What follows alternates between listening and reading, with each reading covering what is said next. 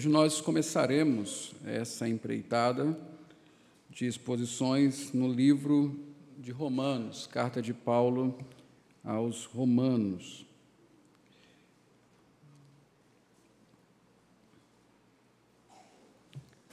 O tema dessa carta que Paulo escreveu na, em algum momento na década de 50 do primeiro século, muito provavelmente no ano 56 depois de Cristo, ela é direcionada à igreja de Roma, uma igreja que Paulo não conhecia pessoalmente e que era composta de cristãos, tanto gentios quanto judeus. A carta é destinada a essas pessoas, a quem Paulo chama de amados de Deus. E o tema dessa carta, o assunto dessa carta, portanto, o assunto que nós iremos tratar aqui no tempo que Deus é, determinar para estudarmos a carta de Romanos, aparece logo no começo, no capítulo 1, nos versos 16 e 17. Paulo diz o seguinte, em especial no versículo 17, mas eu lerei a partir do 16. Não me envergonho do Evangelho, porque é o poder de Deus para a salvação de todo aquele que crê, primeiro do judeu, depois do grego. Porque o Evangelho, porque no Evangelho é revelada a justiça de Deus, uma justiça que do princípio ao fim é pela fé. Como está escrito, o justo viverá pela fé. Então, o tema dessa carta é justamente que no Evangelho a justiça de Deus é revelada. O tema dessa carta é a justiça de Deus. Paulo vai falar sobre isso, vai mostrar como ah, todos precisam dessa justiça, porque todos estão afastados dela, devem a essa justiça. Paulo vai falar como essa justiça ela é dada a, a todo aquele que crê, e justamente ela vem por meio da fé, mas como essa justiça, como a justificação, ela se tornou real e possível.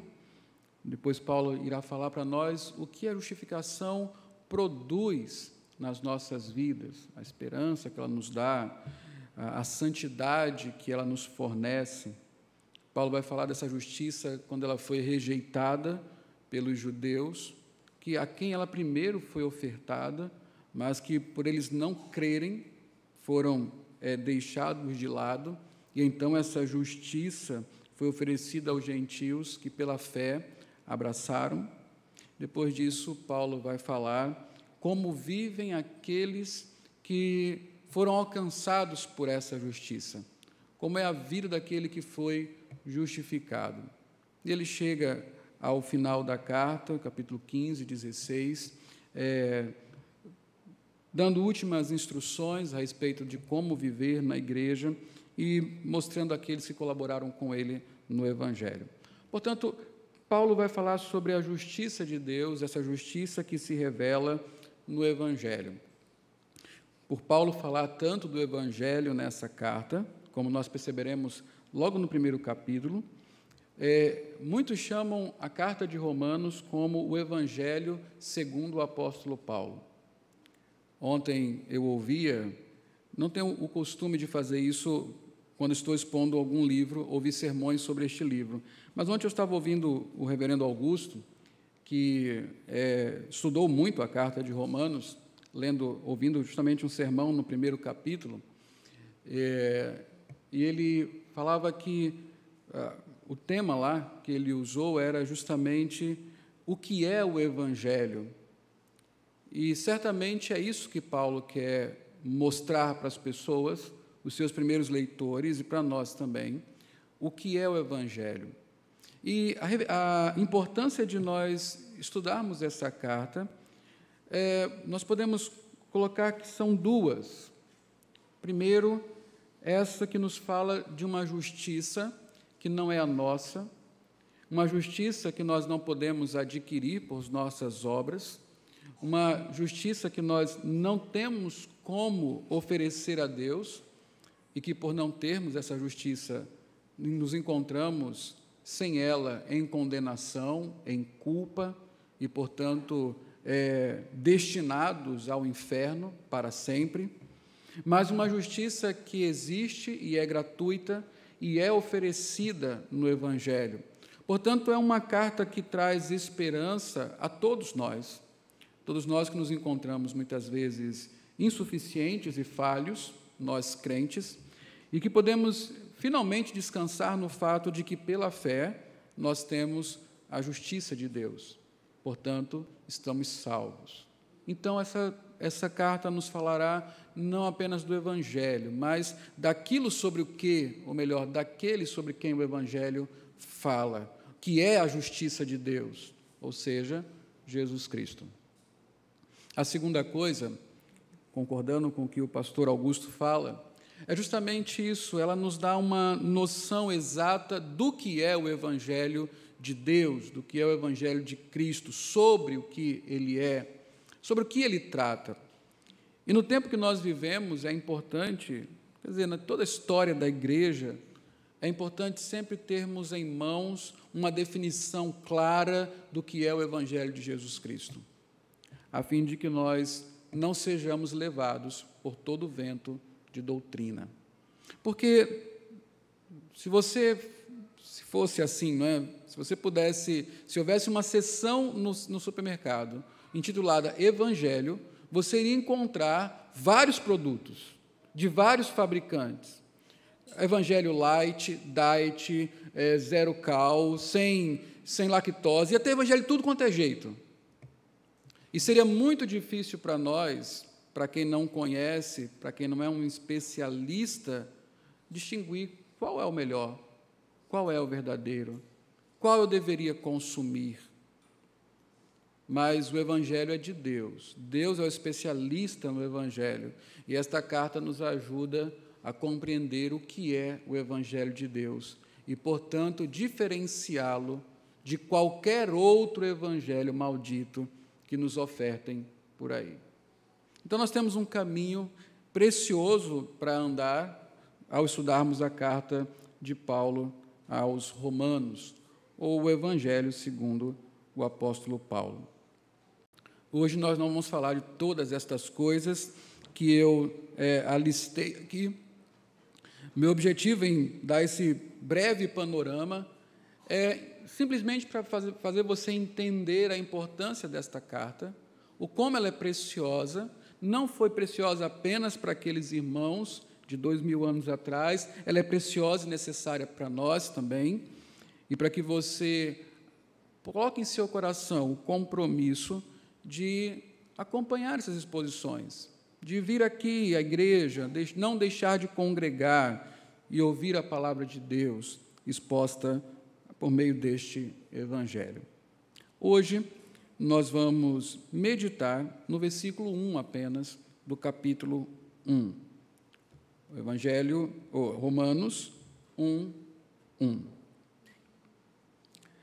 O capítulo 1 é o prefácio, é o início da carta, onde Paulo faz três coisas. De 1 a 7, ele vai apresentar, ele vai fazer as suas saudações, né? ele vai se apresentar, vai apresentar, uh, vai se identificar, por isso o nosso tema de hoje é identidade. Depois ele vai justificar algumas coisas, falar da sua preocupação com os romanos, nos versículos de 8 até 15. Ele vai mostrar por que, que não foi visitá-los ainda pessoalmente, o quanto ele ora, o quanto ele está feliz com aqueles irmãos, com aquela igreja.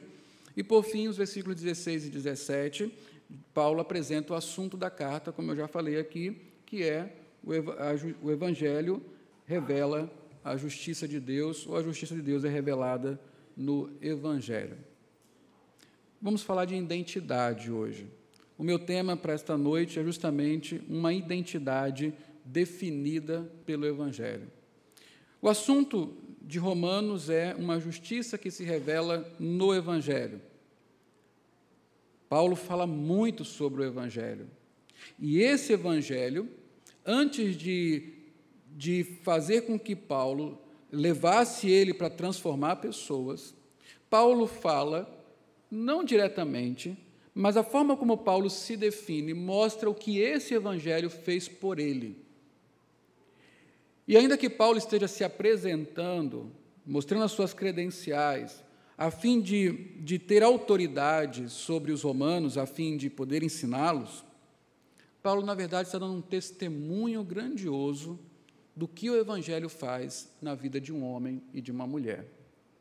Paulo está mostrando aqui como a sua identidade foi moldada pelo Evangelho. Por isso, o nosso tema é uma identidade definida pelo Evangelho. Então, Paulo diz assim, versículo 1: Paulo, servo de, Jesus, de Cristo Jesus, chamado para ser apóstolo e separado para o Evangelho de Deus. Versículo muito pequeno e que define aqui, que Paulo usa para definir a si mesmo, dizer quem ele é. Paulo, servo de Jesus Cristo, a primeira coisa, chamado para ser apóstolo, a segunda, e separado para o Evangelho de Deus, a terceira coisa. São as três definições, três características da identidade de Paulo aqui nesse sermão, nessa passagem, melhor dizendo. Uma, falando aos Coríntios, aos irmãos da igreja de Coríntios, ah, Paulo teve que defender algumas vezes a sua, o seu caráter, o seu apostolado, a sua autoridade enquanto apóstolo. Muitas vezes Paulo foi desacreditado naquela igreja. No capítulo 15, ele fala sobre a sua missão de ser um embaixador. Ele fala como se Deus estivesse apelando por nosso intermédio. Então, ele fala que ele é um representar aquele que o enviou, falar por e representar aquele que o enviou, Jesus Cristo. E ele resume a sua identidade lá na segunda carta, na primeira carta de, de Coríntios, aos Coríntios, dizendo o seguinte: Mas pela graça de Deus sou o que sou. Mas pela graça de Deus sou o que sou. É uma definição muito objetiva, muito clara. Eu sou o que a graça de Deus me fez ser. Pela graça de Deus eu sou o que sou. É interessante que é, este versículo, esta frase, é, foi uma, uma das frases que motivou um homem a fazer uma das citações, uma das exclamações, melhor dizendo, mais bonitas e profundas da história da igreja, na minha opinião. Eu estou falando de uma citação, de uma expressão de John Newton quando ouviu esse texto. Para quem não sabe, John Newton, ele foi muitas coisas em sua vida. Hoje de manhã nós estamos falando sobre a escravidão e citamos ali, o Martoni citou o John Newton. John Newton ele começou a vida, ele era filho de um, de um capitão de um navio e sempre esteve envolvido com a vida naval. Então, muito cedo, ele começou, ele mesmo, a comandar um navio. Então, ele era conhecido, e ele era de fato, nessa operação de navios, um traficante de escravos. Isso é o que ele era, primeiramente, que conta na história. Depois de ser um filho de um capitão de navio, ele se tornou o capitão do seu próprio navio, traficando escravos para a Europa. John Newton também era um, um autodidata. Então, no tempo que ele estava trabalhando com o tráfico de escravos, capitaneando o seu navio, ele se dedicou aos estudos da matemática, é, estudo da geografia, do latim, e no final de tudo ele resolveu estudar a Bíblia de forma autodidata. Um dia, ele viveu é, entre 1725 e 1800, e sete. Um dia ele passou por uma grande tempestade no mar, e nessa tempestade ele ficou tão abalado, tão, tão amedrontado, que finalmente ele foi convertido ao Evangelho. Ele ainda passou um tempo sendo, é, sendo traficante de escravos, conduzindo escravos para a Europa, mas isso não ficou insuportável para ele. Ele queria dedicar-se agora ao ministério sagrado, ele queria ser um pastor. Então ele volta para a Inglaterra, voltou para a Inglaterra, conheceu John Wesley e George Whitfield, dois grandes pregadores do Evangelho, é, conhecidos como avivalistas, né, wesleyanos, mas John Newton agora se tornou um pastor anglicano, lá na Inglaterra. E como pastor anglicano, ele teve uma, uma vida muito frutuosa no seu ministério. Muitas pessoas foram conduzidas a Cristo por intermédio de John Newton. Ele morreu muito novo. Ah, depois ele se tornou é, diretor de uma escola é, na Inglaterra. Ele foi o reitor dessa escola durante muito tempo. Ele ficou cego, já perto da velhice, e já não podia mais ler a Bíblia, mas ainda continuava a pregar. Para não perder o contato com a Bíblia, sempre no café da manhã, um amigo, um colega pastor, ia visitá-lo, tomava café com ele, lia a Bíblia para ele, depois ele ele meditava, expressava alguma coisa sobre o que havia sido lido e então fazia uma oração e continuava o seu dia. Em um determinado dia, três anos, parece, antes de ele morrer, um amigo, um pastor, foi visitá-lo para tomar café e ler a Bíblia com ele. E leu justamente essa passagem: Pela graça de Deus sou o que sou. Os historiadores, os biógrafos de John Newton contam que Naquela manhã, ele ficou em silêncio, não era comum, ele não falou nada depois de ter ouvido isso. E por alguns instantes ele ficou calado, até que ele irrompeu, interrompeu, interrompeu o seu silêncio e exclamou a seguinte, a, a seguinte fala, esta que eu disse no começo, que para mim é uma das, uma das exclamações mais profundas do Evangelho. Depois de ouvir pela graça de Deus, sou o que sou, John Newton disse o seguinte: Eu não sou o que deveria ser. Quão imperfeito e deficiente eu sou. Não sou o que desejo ser, embora abomine o que é mal e me apegue ao que é bom. Eu não sou o que espero ser ou o que esperava ser, mas logo deixarei a mortalidade e com ela todo pecado e imperfeição. Embora eu não seja o que devo ser, nem o que desejo ser, nem o que esperava ser, posso verdadeiramente dizer que não sou o que uma vez fui, um escravo do pecado e de Satanás. Eu posso me unir ao coração do apóstolo, eu posso me unir de coração ao, ao apóstolo e reconhecer que, pela graça de Deus, eu sou o que sou. É profundo porque este homem, finalmente, ele compreendeu que quem nos define não somos nós mesmos, não são as pessoas, mas quem deve nos definir é a graça do Senhor. Este homem, ele está mostrando a sua frustração, não sou o que deveria ser, não sou quem eu queria ser, não sou o que eu espero ser. Eu não sou mais quem eu era antes, porque a graça de Deus me transformou. Pela graça de Deus, eu sou o que sou. E é justamente isso que Paulo está mostrando para nós nesse primeiro versículo. Pela graça de Deus, ele é o que é. E é bom nós começarmos a pensar que, pela graça de Deus, nós somos o que nós somos. A nossa identidade, portanto, é definida pelo Evangelho de Deus.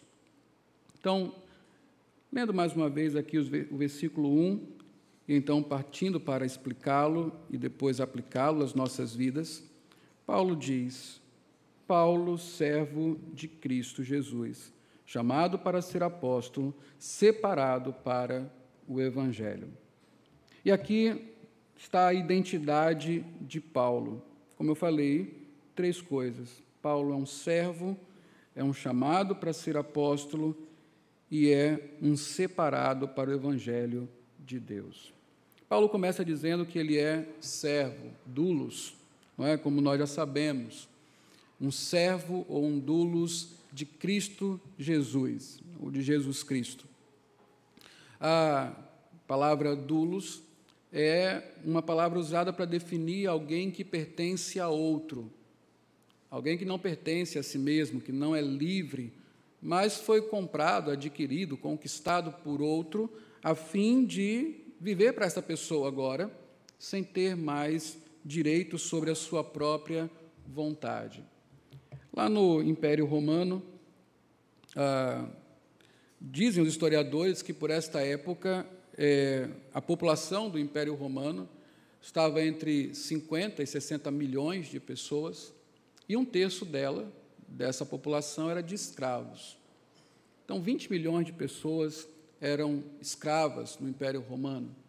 Quando Paulo fala que ele é um doulos de Cristo, que ele é um escravo de Cristo, as pessoas não estão criando, não criam na sua mente uma, um conceito abstrato, elas sabem exatamente o que Paulo está dizendo, que Paulo é aquele tipo de pessoa, com relação a Cristo, que já não tem domínio sobre a sua própria vontade, que não tem, sobre, é, não tem posse sobre a sua liberdade, mas ele pertence a outro.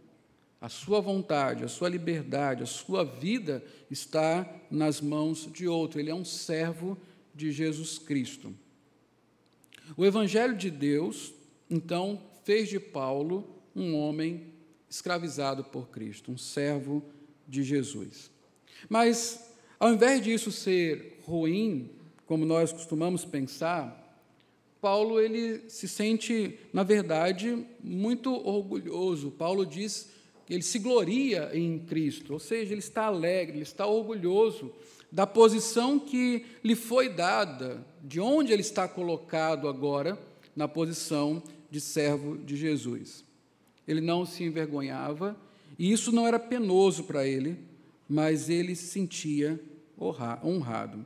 Pela graça de Deus, ele era um servo do Rei Supremo. Porque tinha uma coisa, um aspecto interessante no que diz respeito a ser servo. De quem você é servo? O que honra o servo não é apenas o cargo, ou não é meramente o cargo. O que honra o servo é aquele que o comprou de quem ele é servo. E é isso que traz glória a essa posição. Ele é um escravo, mas é um escravo do Rei Supremo, ele é um escravo de Cristo. Nós começamos o culto lendo a primeira carta de Paulo a Timóteo. Eu queria que você fosse lá mais uma vez. Na primeira carta de Paulo a Timóteo.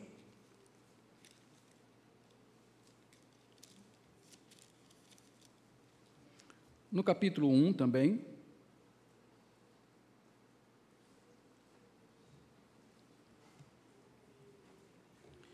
Paulo vai falar da sua condição, agora como servo de Cristo, nessa pequena passagem que vai dos versículos 12 a 17. 1 Timóteo 1, de 12 a 17. Veja o que, que Paulo fala e você vai entender o quanto ele se sente honrado, dignificado pelo fato de ser um servo de Cristo. Como essa definição, longe de ser penosa, para ele, na verdade, é a que alegra o seu coração. Ele fala assim: dou graças a Cristo Jesus, nosso Senhor, que me deu forças e me considerou fiel, designando-me para o ministério. A mim, que anteriormente fui blasfemo, perseguidor e insolente, mas alcancei misericórdia, porque eu fiz por ignorância e na minha incredulidade. Contudo, a graça do nosso Senhor transbordou sobre mim com a fé e o amor que estão em Cristo Jesus. Paulo atribui a sua nova posição à graça de Jesus Cristo. É por isso que ele fala que eu dou graças a Cristo pelo que eu sou, porque tendo em vista o que eu era, olha o que Cristo fez comigo. Ele me designou para o Evangelho, ele me separou para servi-lo eu que anteriormente o perseguia. Ele continua no versículo 15: Esta afirmação é fiel e digna de toda aceitação. Cristo Jesus veio ao mundo para salvar os pecadores, dos quais eu sou o pior. mas por isso mesmo alcancei misericórdia, para que em mim, o pior dos pecadores, Cristo Jesus demonstrasse toda a grandeza da sua paciência, usando-me como um exemplo para aqueles que nele haveriam de crer para a vida eterna. Paulo ele olha para o que ele era, sua antiga identidade, o pior dos pecadores, mas ele exalta o que ele é hoje por causa da graça de Cristo. dou graças a Cristo pelo que ele fez por mim, pelo que ele me, me tornou agora, por essa nova identidade que ele me deu. E ele encerra com uma doxologia, com um canto de adoração, dizendo no versículo 17: Ao Rei eterno, o Deus único, imortal e invisível, sejam honra e glória para todos sempre. Amém. A questão não é apenas de ser um servo, mas ele é um servo do Deus eterno e imortal. Ele é, um, ele é o servo do Rei Supremo. Então ele se alegra nisso, porque outrora ele era escravo de si mesmo, do seu próprio pecado, da sua ignorância, da sua incredulidade, como ele mesmo diz, mas agora ele é um servo de Cristo. É por isso que Paulo se apresenta dessa forma, com muita honra, dizendo: Eu, Paulo, servo de Cristo Jesus. E essa primeira, essa primeira característica da identidade de Paulo nos faz pensar sobre um mito que vive em nosso meio, que é o mito da liberdade e da autonomia o mito da liberdade e da autonomia. Dificilmente alguém sinta-se vai se sentir feliz de apresentar-se como um escravo. Não é assim que nós nos apresentamos. Eu tive, confesso que o desprazer de recentemente, este ano, conhecer uma pessoa, um colega de ministério, que se apresenta da seguinte forma: eu sou fulano de tal, pastor e psicólogo. E não tem nada a ver com o seu psicólogo, mas é porque nesse psicólogo está toda a identidade dele. Ele me entregou o cartãozinho. O cartão tem frente e verso. No verso, no verso pastor é só bem pequenininho. Do outro lado é bem decorado, tem lá o C, CR, CRP, né? Tem o nome dele muito bem. E aí ele me adicionou na, nas redes sociais dele, e quando eu fui aceitá-lo, é isso, é eu sou fulano de tal, pastor, e, e agora não tem mais o pastor, agora é só o psicólogo. Dificilmente alguém vai se apresentar como escravo. Dificilmente alguém se apresenta, aqueles que têm uma posição mais modesta, se apresenta como tal. Nós geralmente elevamos a nossa posição, nós queremos mostrar a nossa melhor versão. Nós queremos que as pessoas nos conheçam por aquilo de mais elevado que nós temos. Paulo nos faz pensar que aquilo que Cristo nos ensinou é exatamente a verdade. A posição mais nobre no reino de Deus é a de escravo. A posição mais nobre do reino de Deus é a de servo. Mas, desde a queda, todo homem idolatra a liberdade. Não é isso? Todo homem tem como ídolo a autonomia. Como foi que Satanás cativou Eva e Adão para que eles comessem a fruta proibida? Comessem da árvore do conhecimento do bem e do mal, com uma promessa de liberdade, uma promessa de autonomia. A partir do momento que vocês comem a fruta, vocês terão conhecimento suficiente para não depender mais de Deus. Vocês não precisarão das regras de Deus, das normas de Deus. Vocês serão como Deus. E então vocês serão livres para fazer o que quiser, o quiser, o que quiser e bem entender da vida de vocês. Aí nós vemos o mundo desenvolvendo essa idolatria por liberdade, por autonomia.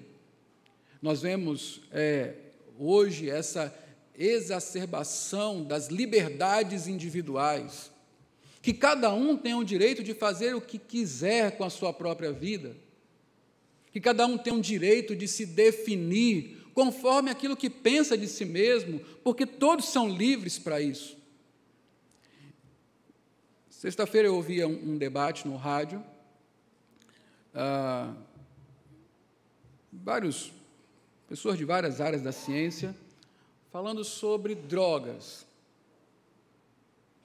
E a questão era como é que a polícia deveria tratar o usuário de droga. Se ele deveria ser criminalizado, se não deveria ser criminalizado, se o usuário é, recreativo deveria ser tratado diferente do usuário dependente. E no momento a coisa ficou tão absurda de se definir que o, o, o locutor lá, o jornalista que conduzia toda aquela entrevista, falou: agora eu não sei o que fazer. Eu não consigo definir nada aqui agora, porque eu sou completamente favorável que as pessoas sejam livres para fazerem o que quiser. Mas quando chega nesse ponto de droga, eu não consigo definir porque eu percebo que a pessoa que é livre para usar droga, ela começa a comprometer outras vidas também. E é justamente essa loucura, se todo mundo é livre para fazer o que quiser e cada um tem o direito de fazer o que quiser, bem entender da vida, nós simplesmente vamos deixar de existir. Nós vamos nos matar uns aos outros. Mas essa é a questão, essa é a idolatria, este é o mito de que nós devemos ser livres e autônomos. Todos nós gostaríamos de nos apresentarmos como senhores de nós mesmos. Qual é o grande sonho? finalmente termos a nossa liberdade, autonomia financeira, que representa a autonomia dos pais, ou que representa a autonomia do marido, ou que representa a autonomia é, do, do patrão, para que nós façamos da nossa vida aquilo que quisermos e bem entendermos. Mas liberdade e autonomia, irmãos, são mitos criados por Satanás. Biblicamente falando, ninguém é livre ninguém é autônomo. Todos nós somos escravos. Não existe autonomia e liberdade conforme a Bíblia. A Bíblia, então, apresenta duas condições apenas, e em todas elas, nessas duas condições, nós sempre somos escravos.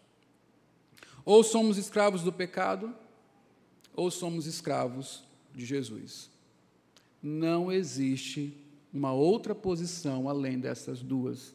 Nós sempre somos servos. Ou servos do pecado, ou escravos do pecado, ou escravos de Cristo.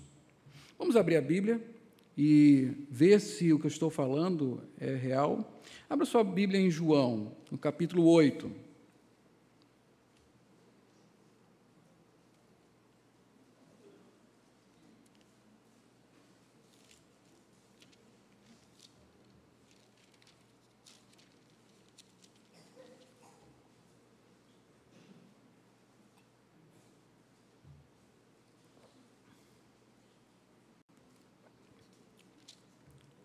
Partir do versículo 31, Jesus esclarece bem as coisas para nós.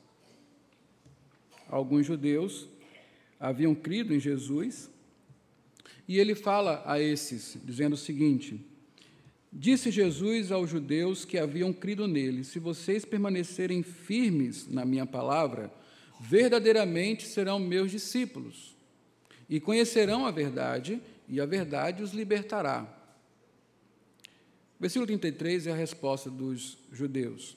Eles falam assim: eles responderam, eles lhe responderam: somos descendentes de Abraão e nunca fomos escravos de ninguém. Como você pode dizer que seremos livres? Veja, talvez seja justamente isso que acontecesse com você. Se você estivesse diante de Jesus, ele falando: Olha, você vai conhecer a verdade, a verdade vai libertar você. E aí você ia perguntar: Mas libertar de quê? Eu vivo num país democrático, com direitos humanos no último grau, onde as liberdades individuais estão na moda. Como eu sou escravo? Do que eu vou ser livre? Era isso que eles estavam perguntando. ainda que a história dos judeus seja uma história cheia de escravidão. Mas eles disseram: Nós somos filhos de Abraão, nunca fomos escravos, do que afinal nós vamos ser livres? E Jesus Cristo respondeu a eles: Digo-lhes a verdade, todo aquele que vive pecando é escravo do pecado. Não existe autonomia em um mundo caído. No mundo caído, nós não somos senhores de nós mesmos. Nós somos escravos do pecado.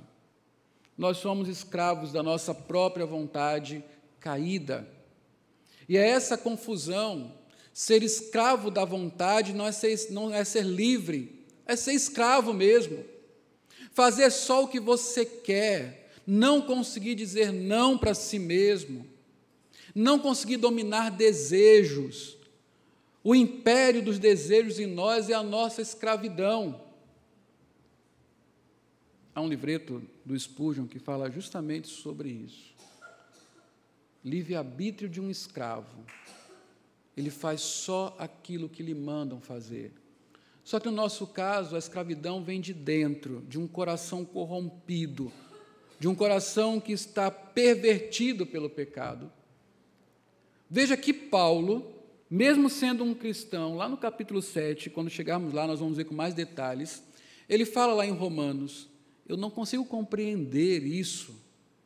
O bem que eu quero eu não faço, e o mal que eu não quero, esse sim. É um crente falando de uma luta que acontece dentro dele, que muitas vezes torna fazer o bem uma coisa difícil. Ou o próprio apóstolo Paulo em Gálatas, falando a crentes, diz justamente isso: olha, a carne milita contra o espírito, o espírito contra a carne, porque são opostos entre si, para que porventura vocês não façam não, vocês, para vocês não fazerem o que querem. Agora imagine um homem sem o Espírito, imagine um homem sem Cristo.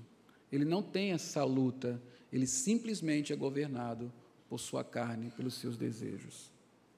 Não há liberdade. Não há liberdade. Há sempre escravidão. A outra escravidão, e essa sim, a boa escravidão, está no mesmo capítulo, em João, no capítulo 8, agora no versículo 36. É o versículo que nós usamos na nossa igreja como o que representa aquilo que nós cremos. E diz assim: portanto, se o Filho os libertar, vocês de fato serão livres. E essa liberdade que vem do Filho de Deus não é uma liberdade para que agora nós sejamos autônomos e façamos o que nós queremos. É uma liberdade do pecado. É ser livre dessa ditadura carnal, para agora nos tornarmos voluntariamente, pela graça, servos de Cristo Jesus, escravos dele.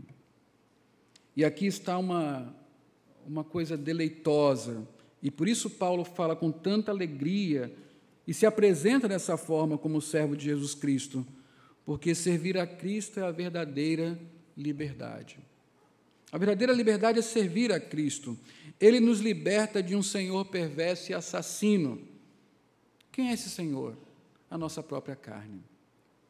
E põe sobre nós o seu jugo e dá descanso para as nossas almas.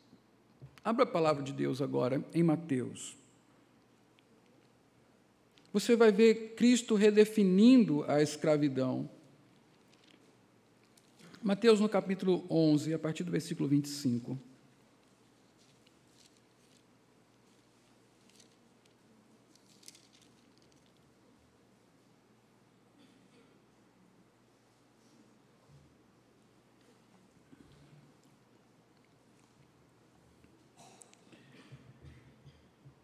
Jesus fala o seguinte: é um convite gracioso. Ele fala.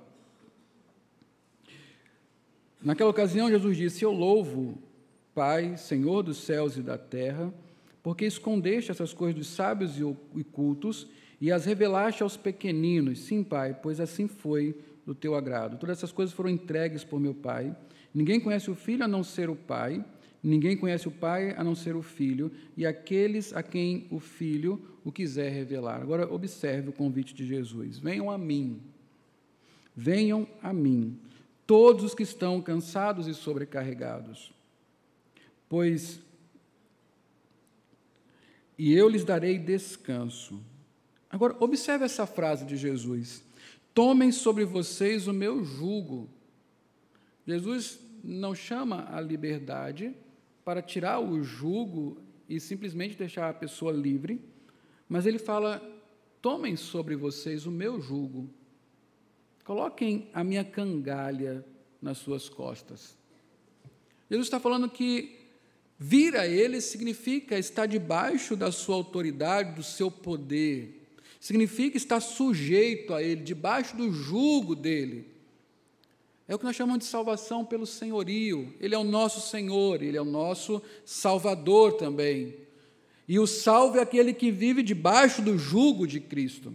E ele fala assim: o convite é esse: tomem o meu jugo e aprendam de mim, pois sou manso e humilde de coração, e vocês encontrarão descanso para suas almas, pois o meu jugo é suave e o meu fardo é leve.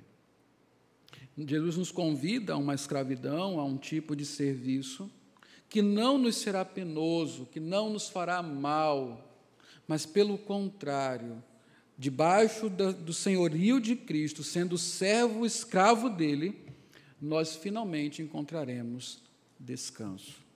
Aqui está o bom Senhor, aquele que nos chama para colocar em nós o seu jugo, a fim de nos dar descanso dos trabalhos pesados que o nosso antigo Senhor, a carne, colocou sobre nós. É por isso que Paulo se apresenta como servo, servo de Jesus Cristo. E eu pergunto, qual a melhor posição do que essa, do que estar debaixo do jugo de Cristo? O Evangelho que nos define diz que nós somos servos de Jesus. Depois, voltando agora para Romanos, mais uma vez, Paulo diz que, além de ser servo de Jesus Cristo, ele é chamado para ser apóstolo. Chamado para ser apóstolo. Aqui nós vamos ver três vezes até o capítulo 7, melhor, até o versículo 7, quatro vezes, a expressão chamados, chamar, chamados. E é muito importante essa expressão no livro de, de Romanos, na carta de Paulo aos Romanos, porque isso nos define muito. Nós somos o povo chamado de Deus, né? aos que foram chamados, aos que chamou, também justificou, e assim por diante. A igreja é este povo chamado. O nosso ministério vem por meio do chamado. E aqui Paulo diz que ele é chamado para ser apóstolo. Então aqui Paulo apresenta-se como alguém que recebeu um comissionamento. É esse chamado aqui, o sentido da, da palavra aqui, do, do, do cletos, o verbo aqui, é justamente alguém que recebeu um comissionamento. O comissionamento dele é ser um apóstolo.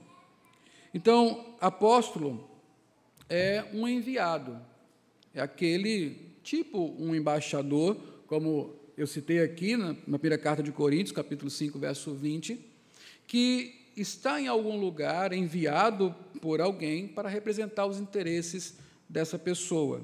É isso que é um apóstolo. E Paulo diz que ele é um apóstolo, que ele foi chamado para ser apóstolo. Na tradução direta, é chamado apóstolo. Paulo, servo de Cristo, chamado apóstolo. É assim que ele é identificado agora, como um apóstolo. E assim, no mundo, no mundo grego, apóstolo, de forma geral, não na forma como o Novo Testamento usa, não é um cargo assim de muito glamour, de muita proeminência é alguém que é enviado para dar recados, para representar alguém, enviar uma mensagem. Exatamente o que os apóstolos fazem, eles saíam e testemunhavam sobre Cristo. Mas há um aspecto é, maior na Bíblia, e no Novo Testamento, o apóstolo diz respeito ao comissionamento dado a um número específico de homens para testemunharem sobre a ressurreição de Jesus. Vamos para Lucas para explicar isso para vocês. E esse é um ponto importante, porque nos faz entender alguns erros que são cometidos no nosso tempo, além de nos falar sobre a nossa identidade em Cristo. Então, Lucas, no capítulo 10, versículos de 1 a 4.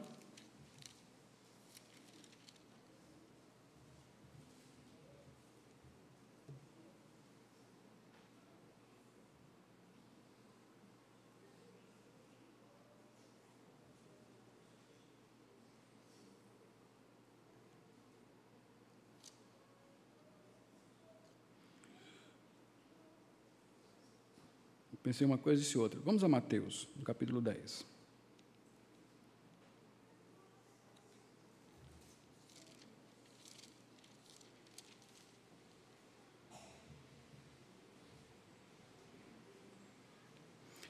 Mateus, no capítulo 10, no versículo 1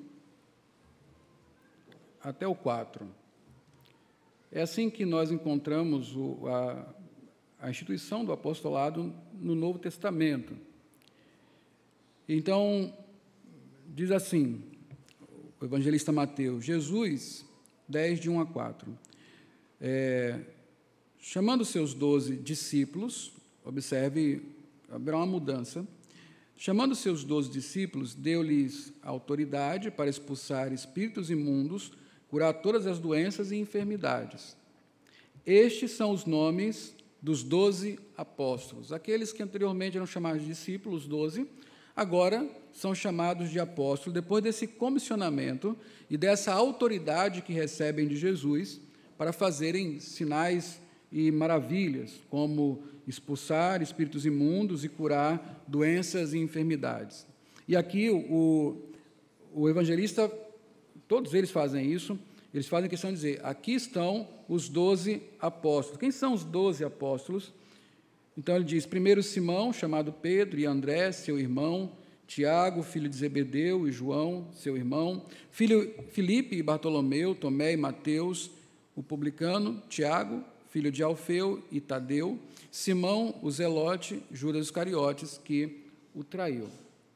Esses são os apóstolos, esse é o colégio apostólico. É, essas pessoas aqui definem o ministério apostólico conforme nós vemos é, no, Antigo Testa no Novo Testamento.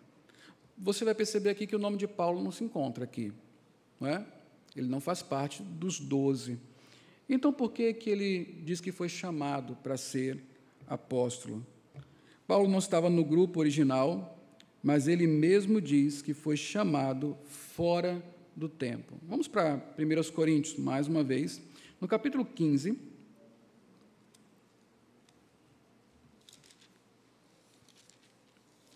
E você vai perceber algumas coisas interessantes aqui sobre a relação de Paulo com o apostolado. Então, em 1 Coríntios, no capítulo 15, versículo 7 a 9, Paulo está falando da ressurreição e dizendo é, que Jesus, de fato, ressuscitou. E isso é atestado porque Jesus se apresentou a muitas pessoas, se apresentou aos doze e finalmente apareceu a Tiago. É, no versículo 7, Paulo diz assim: de 7 a 9. Depois apareceu a Tiago e então a todos os apóstolos. Agora veja o 8. Depois destes, apareceu também a mim, como a um que nasceu fora de tempo. Jesus morreu no ano 33, não é? Depois, depois de Cristo, não é? Jesus morreu no ano 33, depois de Cristo. Segundo os historiadores, Paulo deve ter vivido aquela experiência da conversão na estrada de Damasco no ano 35, 36. Paulo não teve contato pessoal com Jesus enquanto ele estava vivo. Mas ele diz aqui que, ele explicando o seu apostolado, ele fala que depois desse apareceu também a mim como a um que nasceu fora de tempo. Paulo diz que ele é um apóstolo que nasceu fora do tempo, fora daquele grupo. Agora, veja o que ele fala mais aqui no versículo 9: Pois sou o menor dos apóstolos e nem sequer mereço ser chamado apóstolo, porque persegui a igreja de Deus. Se as coisas extraordinárias e sobrenaturais que aconteceram com Paulo não tivessem acontecido, Paulo jamais aceitaria o título de apóstolo. Paulo não seria como esses que nós vemos por aí, que por qualquer coisa se intitulam a si mesmos apóstolos. Paulo, o homem que subiu até o terceiro céu para ter ver coisas extraordinárias que não podem ser ditas. Paulo que teve uma experiência visual e audível com Jesus na estrada de Damasco. Ele fala que ele foi chamado, ele está consciente do seu chamado, mas ele não é digno desse chamado, porque ele perseguiu a igreja de Cristo. E ele continua falando sobre os seus chamados, é, lá em Gálatas 1, no versículo 1, Paulo vai nos dar mais um, um toque a respeito disso.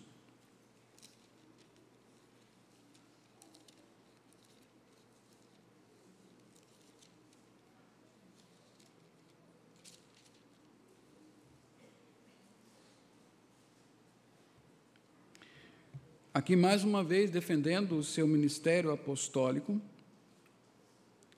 Paulo diz o seguinte: Paulo, apóstolo enviado, não da parte de homens, nem por meio de pessoa alguma, mas por Jesus Cristo e por Deus Pai, que o ressuscitou dos mortos.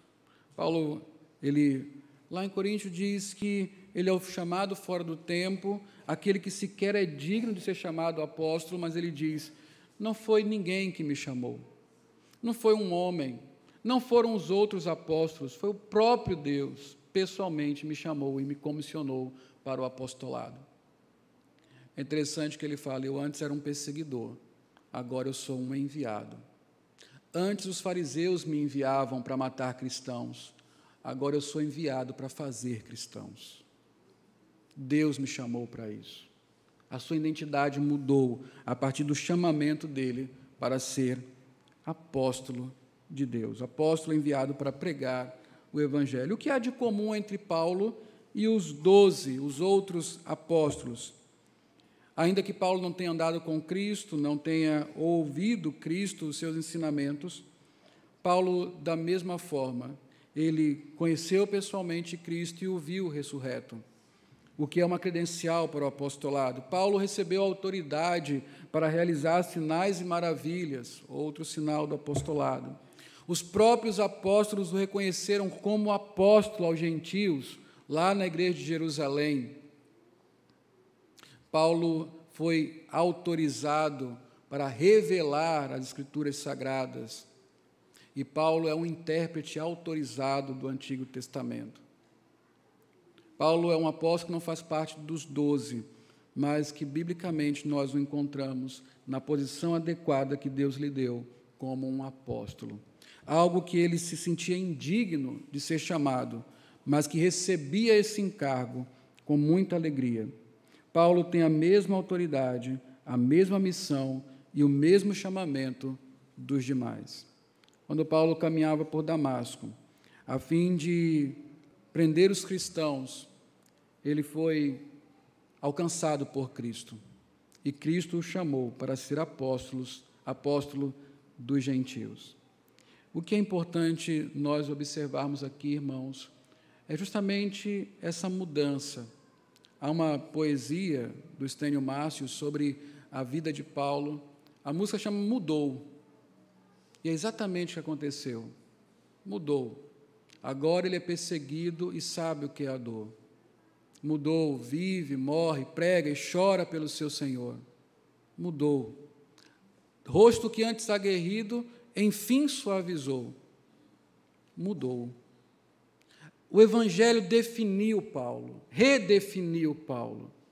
Não mais um perseguidor, um matador de cristãos, mas agora alguém que morre e diz: faço tudo pelo Evangelho, faço tudo pelos eleitos. Um enviado que cumpre a sua missão fielmente. O Evangelho define a nossa identidade. A terceira coisa que Paulo fala, e depois disso nós vamos às aplicações, ele fala, voltando para Romanos, que ele é separado para o Evangelho de Deus.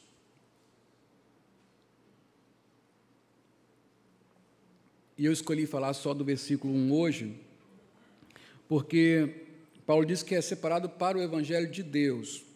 O segundo passo aqui é falar sobre o Evangelho de Deus. Se falar do servo já é tão complexo, imagine falar do Senhor.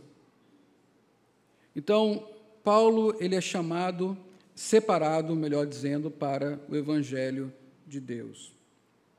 Este último aspecto da identidade de Paulo é revelador no que diz respeito às transformações mais profundas em seu sistema de valores e crenças.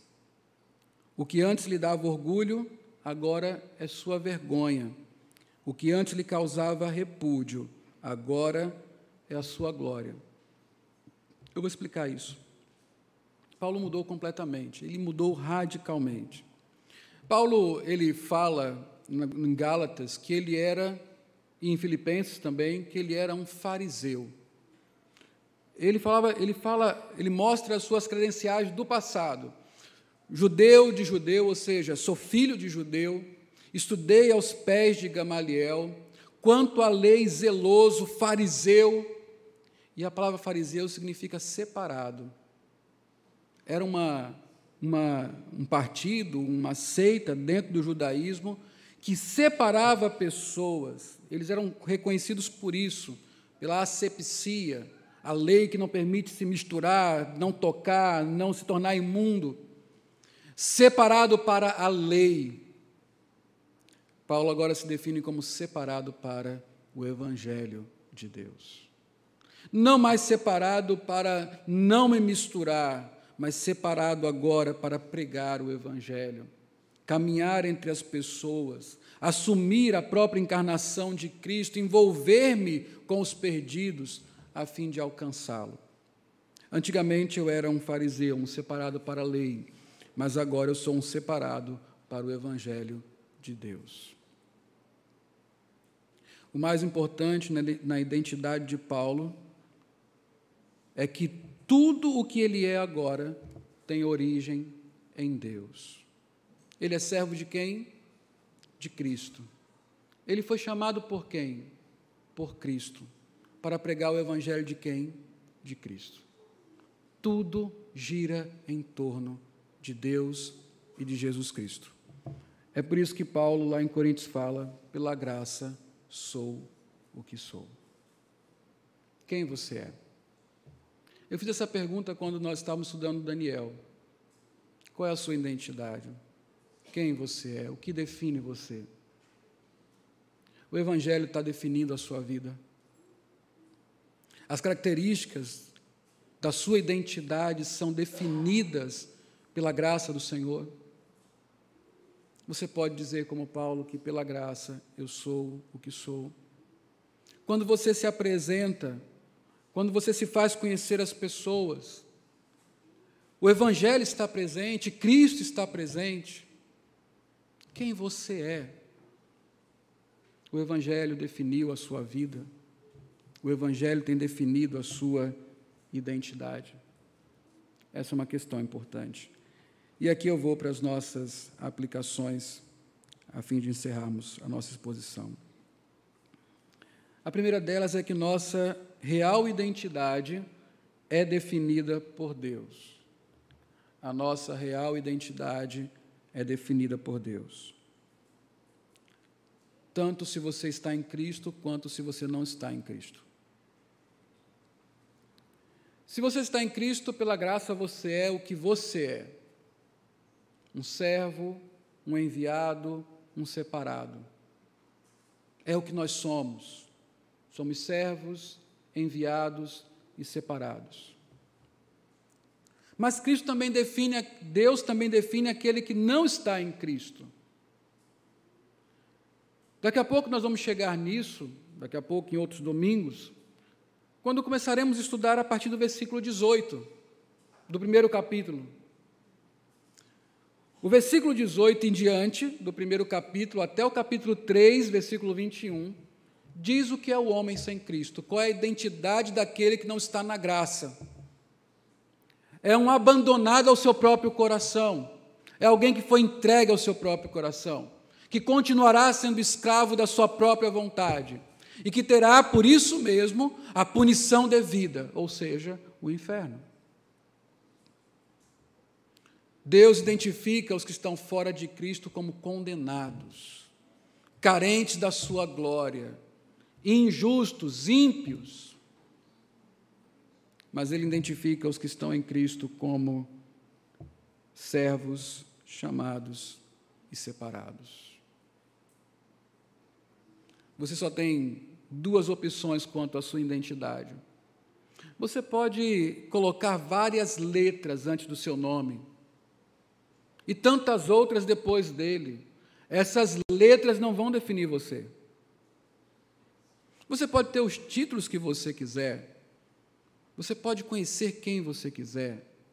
Você pode viver e morar onde você quiser. Estas coisas não dão a sua identidade real. A identidade real quem nos dá, quem define é Deus. A identidade com a qual nascemos é de perdidos. Mas então o Evangelho vem e redefine a nossa identidade. Somos servos, chamados, separados. A vida muda quando o Evangelho transforma a nossa identidade. Portanto, na nossa real identidade definida por Deus. Ou você é um salvo em Cristo, ou você é um perdido em seus próprios pecados. A segunda coisa é que, como crente, você é um servo comissionado e separado. Antes de qualquer coisa, você é isso. E todo o resto é acessório para isso. Eu já falei sobre isso aqui o crente, quando entende quem ele é, chamado por Deus, quando ele entende a sua identidade, servo de Cristo, comissionado para pregar o Evangelho, para ser um embaixador aonde quer que esteja, um separado desse mundo, ele compreende que tudo que ele faz, todo plano, toda decisão, envolve uma estratégia de cumprir aquilo para o que ele foi chamado, para realizar de fato aquilo que ele é, para viver dignamente com aquilo que Cristo o tornou. Eu quero tal profissão, eu quero morar em tal lugar, eu quero ter tais relacionamentos. Isso não é apenas por minha causa, é porque na minha estratégia para fazer aquilo que eu fui chamado para fazer, para tornar real aquilo que eu sou, eu preciso entender que esta é a minha identidade, é o Evangelho quem me define, e não eu mesmo. E se eu já estou definido pelo Evangelho, todo o resto é acessório para eu viver de acordo com aquilo que eu sou. Que eu sou. E o que, que eu sou?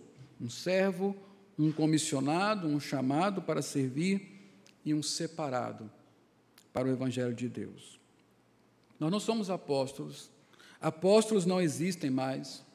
Quando o último apóstolo morreu, acabou o ministério apostólico.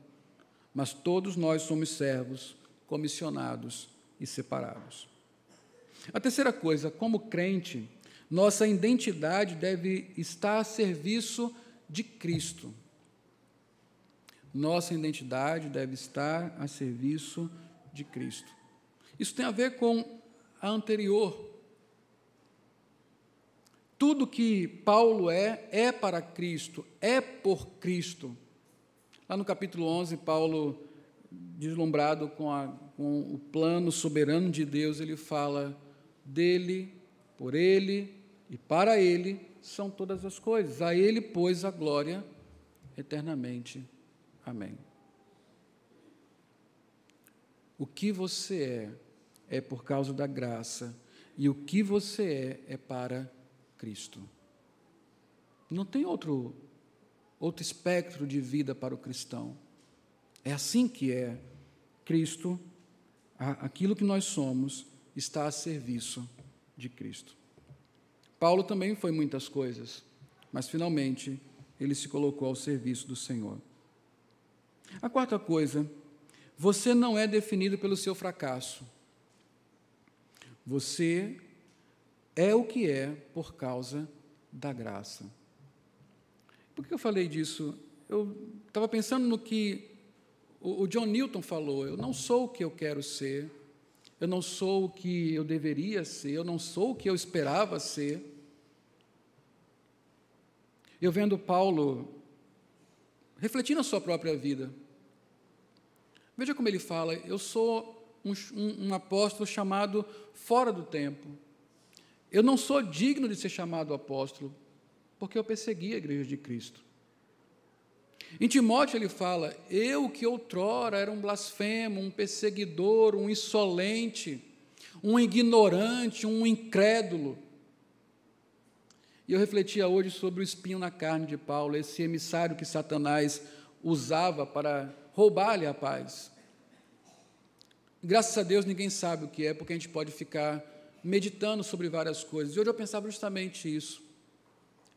Quem sabe o espinho de carne não era justa, o espinho da carne de Paulo não era justamente a sua culpa a respeito de quem ele era no passado. As acusações de Satanás dizendo: Paulo, você era um perseguidor. Você estava lá quando mataram Estevão e não fez nada. Você, naquele mesmo dia, foi buscar documentos para prender outros cristãos, para matá-los ilegalmente. Quantas mortes há nas suas costas, Paulo? Quantas mulheres ficaram viúvas por sua culpa? Quantos filhos órfãos? Quantas pessoas foram colocadas para serem mortas pelas feras por sua causa? Paulo não falava da sua vida passada com alegria, ele sentia dor nisso. Mas os fracassos de Paulo não definiam mais. Pela graça de Deus, ele era o que era. Ele não era mais o perseguidor. Agora ele era Paulo, servo. Paulo, apóstolo. Paulo separado. Então, você muitas vezes se define pelo seu fracasso, o que você errou, o que você falhou, o passado que você teve, os pecados que cometeu, a culpa que você carrega. Mas como crente, não é isso que define você. Como crente, o que define você é o Evangelho, que lhe pegou aonde você estava e o elevou à condição de assentar-se à destra de Deus em Cristo Jesus. Pela graça de Deus, você é o que é. A quinta coisa tem a ver com isso. Não são as suas glórias que definem você, que definem você. Você é o que é por causa da graça. O ponto contrário desse é justamente o orgulho que muitas vezes nós carregamos. Como Paulo também, um fariseu, um homem observador da lei, tão santo, tão puro, tão moralmente correto, que se achava no direito de perseguir quem não pensasse conforme ele de matar aqueles que estavam ameaçando a santa religião judaica. E quantas vezes nós também nos elevamos porque somos muito corretos, porque temos uma vida moral correta, porque somos dizimistas, porque frequentamos a igreja, porque o Senhor já nos usou várias vezes fazendo coisas extraordinárias porque eu ganhei almas para Jesus, essas coisas não definem você. O que define você é o Evangelho, é a graça de Deus, que usou você, pela graça de Deus, eu sou o que sou. A sexta coisa, sua identidade não vem do seu passado, mas ela é definida a partir do dia que Cristo o encontrou. A vida de Paulo mudou naquele dia maravilhoso em Damasco, quando ele perdeu a sua visão. Alguns dizem que ele caiu do cavalo. A Bíblia não fala de cavalo, mas de, de certo ele caiu. caiu em si, caiu prostrado aos pés de Jesus. Senhor, e recebeu misericórdia. A partir daquele dia, Paulo foi outro homem. Você sabe que o nome dele é Saulo, né? A Bíblia não mostra como houve a mudança. Alguns acreditam que ele tinha os dois nomes, Paulo, Saulo. Além do mau gosto, fica bem esquisito. Mas a verdade é que Paulo agora resolve ser chamado Saulo, que era um nome nobre. Né? Paulo é um benjamita. Saulo, em hebraico, hebraico é Saul, o principal expoente da tribo de Benjamim. E é interessante a história bíblica, me permitam fazer um parêntese aqui, porque Saul sempre foi perseguidor de Davi, aquele de quem viria Cristo, a linhagem direta de Cristo. Saul morre perseguindo Davi. Muitos anos depois, um descendente dele, também chamado Saul, é conquistado por um descendente de Davi. E agora não o persegue mais, mas o ama com a própria vida. O Evangelho muda tudo. Toda a história é transformada pelo Evangelho. Então, esse que antes era Saul, agora se resolve, resolve ser chamado, ou usa preferencialmente esse nome, Paulo. Paulo quer dizer pequeno. Paulo significa pequeno. E Paulo é um grande homem, mas ele quer ser conhecido como pequeno. Depois que Cristo encontrou Paulo naquela estrada, o passado não existiu mais para Paulo. Agora ele é um novo homem. O que define você é o dia em que Cristo encontrou a sua vida. A minha última aplicação, na verdade, é uma pergunta. E a pergunta é: você já tem uma nova identidade em Cristo? Você já tem uma nova identidade em Cristo? Cristo já lhe encontrou na estrada de Damasco ou nas estradas por onde você anda? Você pode dizer que a sua vida foi redefinida pelo Evangelho? Você pode dizer que de perseguidor se tornou agora aquele que vai atrás dos não cristãos para fazê-los cristãos?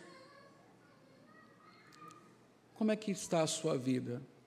Qual é a sua identidade? Eu quis mostrar para vocês, irmãos, e para você que me ouve e ainda não é um irmão em Cristo, que o Evangelho pode tornar tudo novo. Paulo é só um exemplo. Eu sou outro exemplo. Aqui há tantos outros exemplos de pessoas que foram reidentificadas, redefinidas pelo Evangelho. Você quer ser um homem livre, sendo servo de Cristo? Você quer encontrar uma verdadeira missão que dê sentido à vida, esse comissionamento de Deus para levar boas novas aos perdidos, onde quer que você esteja fazendo, fazendo o que quer que você esteja fazendo? Você quer ser um separado para esse Evangelho? Você precisa de Jesus. Você precisa de uma nova identidade. E essa nova identidade, só Cristo, por meio do seu Evangelho, no poder do seu Espírito Santo, pode lhe dar. Que Deus então nos abençoe. Amém. Vamos ficar de pé, vamos orar ao Senhor.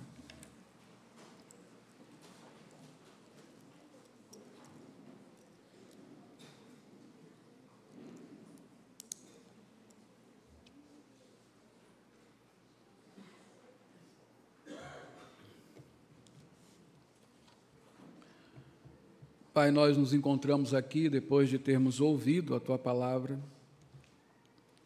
para clamar ao Senhor que aplique-a ao nosso coração, para pedir ao Senhor que nos alegre nesta nova identidade que o Evangelho nos deu, e que não seja apenas alegria, mas seja também um comprometimento com essa nova identidade. Somos teus servos, somos comissionados pelo Senhor e somos separados deste mundo, ó Deus, para o Senhor, a fim de o servir, ó Pai. Ó Deus, nos ajude nisso. E que nós, ó Deus, como Paulo, nos gloriemos nessa nova identidade que temos, que Cristo defina as nossas vidas, aquilo que somos, aquilo que temos que fazer. E eu peço ao Senhor que tenha misericórdia dos que estão aqui ainda vivem a identidade dos perdidos, ó Pai. Sejam aqueles que estão aqui na igreja, os que estão ouvindo, vendo pela internet. Concede, ó Deus, que eles possam compreender o que foi pregado e que Teu Espírito Santo os apresente a Cristo, que eles possam ter as suas vidas redefinidas por Jesus. Pai querido, nós não queremos ser livres, queremos ser Teus servos. Queremos que a razão da nossa vida seja o chamado para o Evangelho, esse comissionamento de fazermos discípulos. E queremos estar seguros no Senhor, separados, para pregar e proclamar as maravilhas daquele que nos libertou das trevas e nos trouxe para a luz. Ó Deus, muito obrigado pelo que somos, porque pela graça de Cristo somos o que somos. Em nome de Jesus nós oramos. Amém. Vamos dar as